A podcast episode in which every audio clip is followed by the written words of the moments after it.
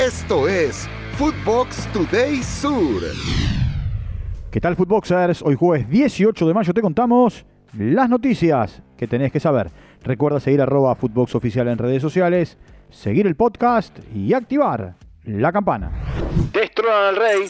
Manchester City recibió en el Etihad Stadium al Real Madrid en la semifinal de vuelta de la UEFA Champions League. El equipo de Pep Guardiola goleó 4 a 0 al conjunto merengue con un doblete de Bernardo Silva, Manuel Akanji y el campeón del mundo Julián Álvarez. Los ciudadanos avanzaron a la final en un eh, global de 5 a 1 y buscarán levantar su primera orejona ante el Inter. Acá, las palabras de Bernardo Silva, MVP del encuentro. Siempre puedes ganar 4-0 como ha pasado hoy, pero también puedes perder por muchos. Mire el Liverpool, el Madrid les, les ha metido muchos también. Ah, así que hoy hemos estado muy bien y hemos estado al nivel individual y colectivo que, que este equipo merece y estamos muy contentos. También habló Thibaut Courtois, el arquero del Real Madrid. Lo escuchamos. Y, y, nada, yo creo que en el descanso tuvimos el ánimo de, de, cambiar el partido, empezamos bien, pero hoy nos ha costado mucho crear ocasiones, no estábamos de todo limpio con los pases y, y luego eso obviamente pasa factura. Es el más completo. Javier Zanetti, ex jugador del Inter y actual vicepresidente del club italiano, aseguró que el Manchester City es el equipo más completo en cuanto a nivel de Europa. Lo escuchamos. Es el más completo, el más completo porque tiene eh, alternativas en, en, todas sus líneas y, y, hoy creo que está redondeando un buen nivel. Un loco para la celeste. Marcelo Bielsa fue presentado como nuevo director técnico del seleccionado uruguayo en el proceso de cara a la Copa del Mundo 2026. En conferencia de prensa, el loco Bielsa aseguró que la Federación Charrúa no tuvo que convencerlo para tomar el cargo, sino que fue al revés. Escuchemos al Rosalino. No, no tuvieron que convencerme, casi diría que todo lo contrario.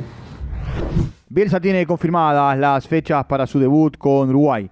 La Asociación Uruguaya informó que la primera fecha FIFA de junio será frente a Nicaragua el día 14, mientras que seis días después el rival será Cuba. Ambos partidos en el mítico Estadio Centenario. No hay nada de Boca. No hay nada con Boca. Tras los rumores que colocaban a Mauri Cardi en Boca Juniors, el delantero del Galatasaray de Turquía, y el club Geneise se pronunciaron y aseguraron ambas partes que no hay ningún acercamiento. A través de una historia en su cuenta de Instagram, el atacante de 30 años respondió de manera contundente, no hablé con nadie, es falso. Piden prisión para Villa.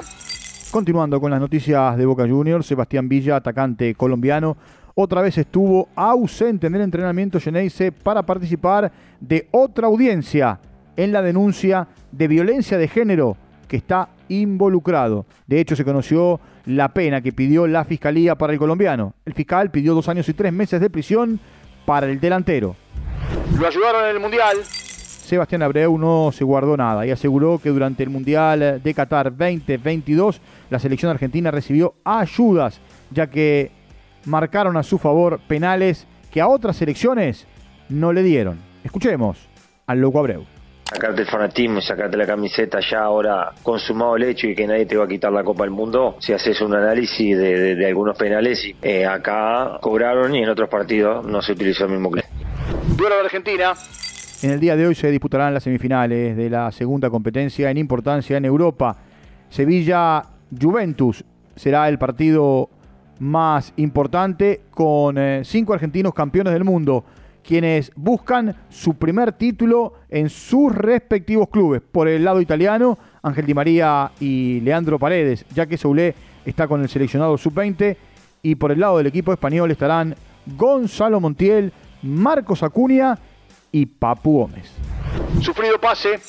All Boys derrotó por penales a Gimnasia de Esgrima de Mendoza en la Copa Argentina. Los dirigidos por Noberto Paparato se impusieron 4 a 2 en la tanda de penales después de haber empatado 0 a 0 y se clasificaron a los 16 avos de final del torneo donde se enfrentarán a Estudiantes de La Plata.